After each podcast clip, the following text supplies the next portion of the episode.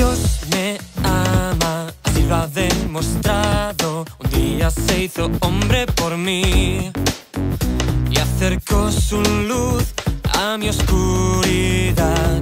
Jamás tendré un amigo mejor.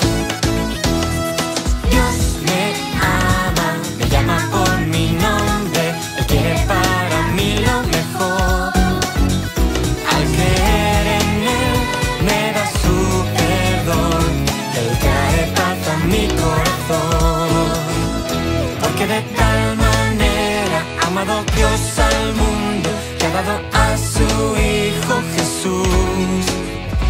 Para que aquel que confía en Él no se pierda y viva por siempre. Dios me ama, así lo ha demostrado.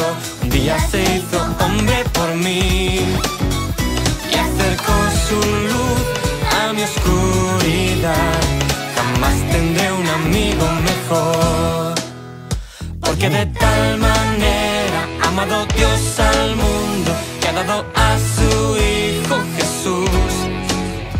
Para que aquel que confía en Él no se pierda y viva por siempre. Dios es amor, pero Él también es justo contra lo malo y al mal ofrece amor. Dios es amor, contra lo malo y al mal ofrece amor.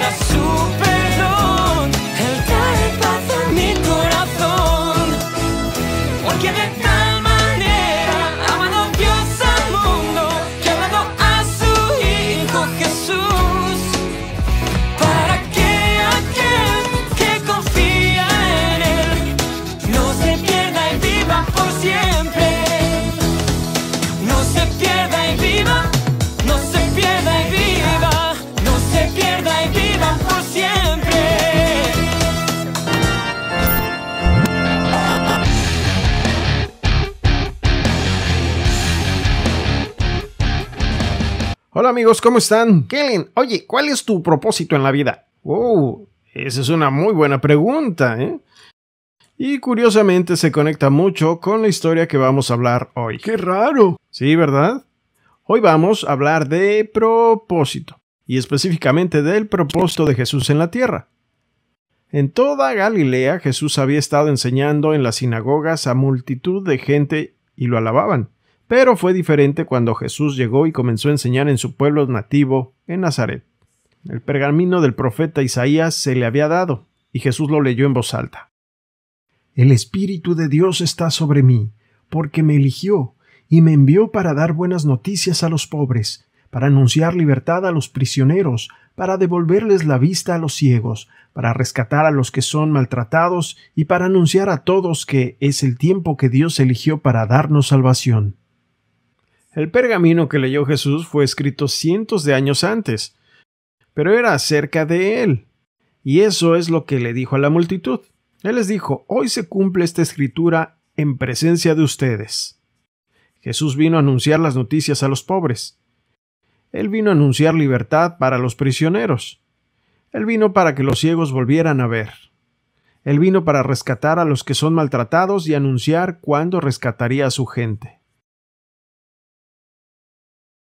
Jesús les había dicho que Él era el Mesías, el Salvador que Dios había prometido enviar. La gente que lo escuchó estaba en shock, porque ellos habían conocido a Jesús toda su vida. Ellos decían, ¿acaso Él no es el hijo de José? Jesús sabía que les estaba costando creer, entonces les dijo, Lo que les digo es verdad, pues bien, es seguro que a ningún profeta lo aceptan en su propia tierra. Y esto hizo que la gente se enfureciera, tan enojados que la gente trató de sacar a Jesús del pueblo, querían aventarlo por el acantilado. Pero Jesús caminó en medio de la gente y siguió su camino. La gente en el pueblo de Jesús no entendió. No podían ver que Jesús había venido a ayudar a estos que estaban heridos y a estos que habían sido olvidados. Él había venido a expandir las buenas noticias y ayudar a la gente. Jesús había venido a corregir las cosas. Eso era su propósito. Y si seguimos a Jesús, puede ser nuestro propósito también. Podemos amar a las personas que han sido olvidadas, podemos ayudar a la gente en necesidad, podemos ayudar a la gente que tiene hambre o la gente que está en problemas. Podemos consolar a la gente que está sola o asustados, o cuidar a los que están enfermos. Jesús ama tanto a la gente que Él literalmente dio su vida en la cruz por nosotros. Y nosotros no debemos guardar ese amor solo para nosotros. Seguir a Jesús significa preocuparse por los demás. Ese puede ser nuestro propósito. Los veo la próxima, amigos. Gracias, Kellen.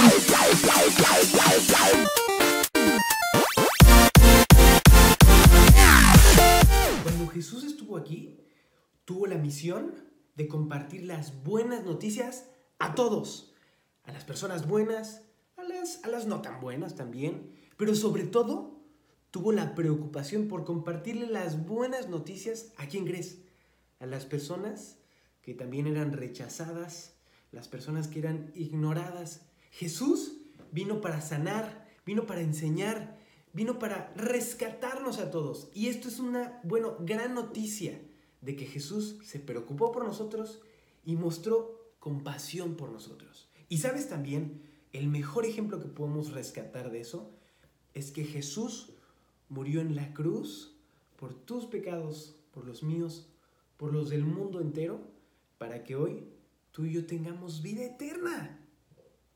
Quiero, quiero que prestes mucha atención. Si tú y yo realmente nos consideramos seguidores de Jesús, creo que debemos de hacer lo mismo. Mostrar compasión y preocupación por las otras personas. ¿Realmente te preocupas por tu familia? por tus amigos, por tus compañeros de la escuela. Esa es la tarea que te quiero dejar. ¿Cómo puedo servir a otras personas? ¿Cómo puedo mostrar compasión? Quiero que recuerdes esto. Escúchame muy bien.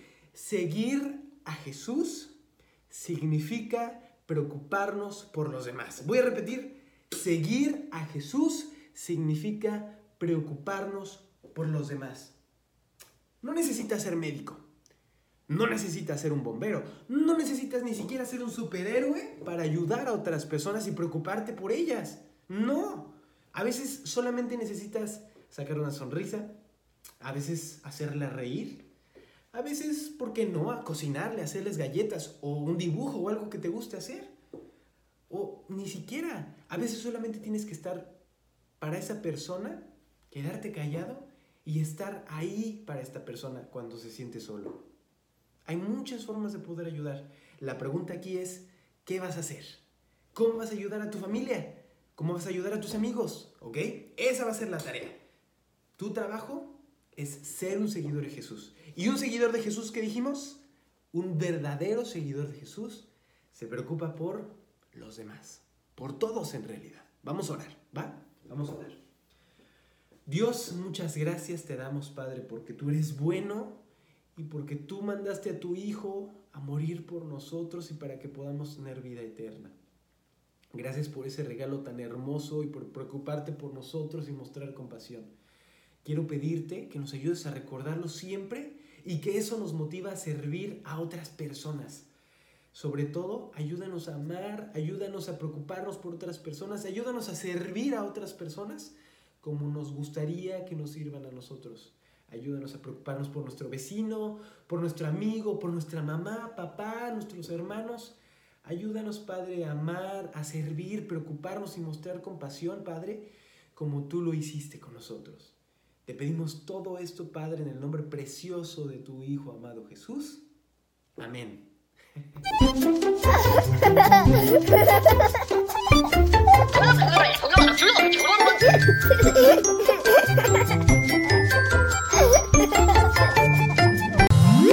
Acompáñame y memoricemos juntos el versículo. Vamos, lee conmigo.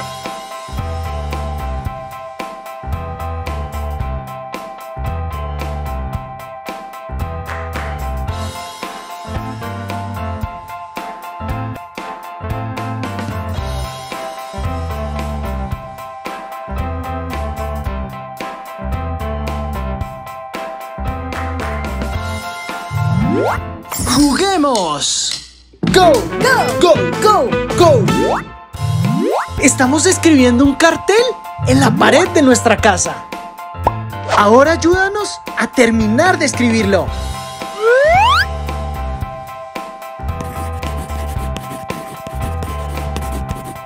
Encontremos las palabras correctas. En la primera, ¿cuál es?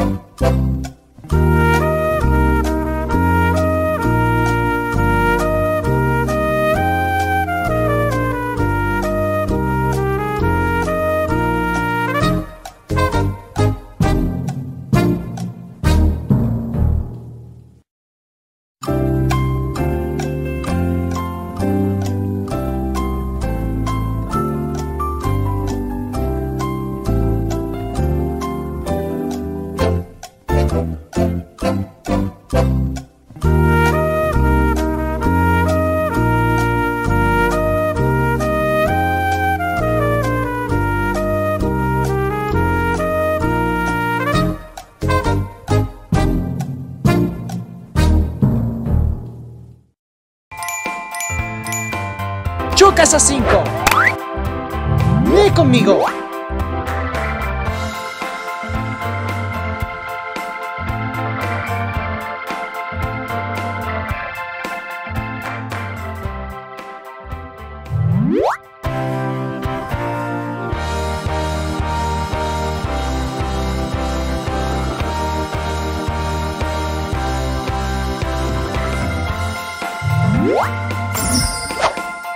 Esto es todo por hoy. Recuerda que nos vemos muy pronto.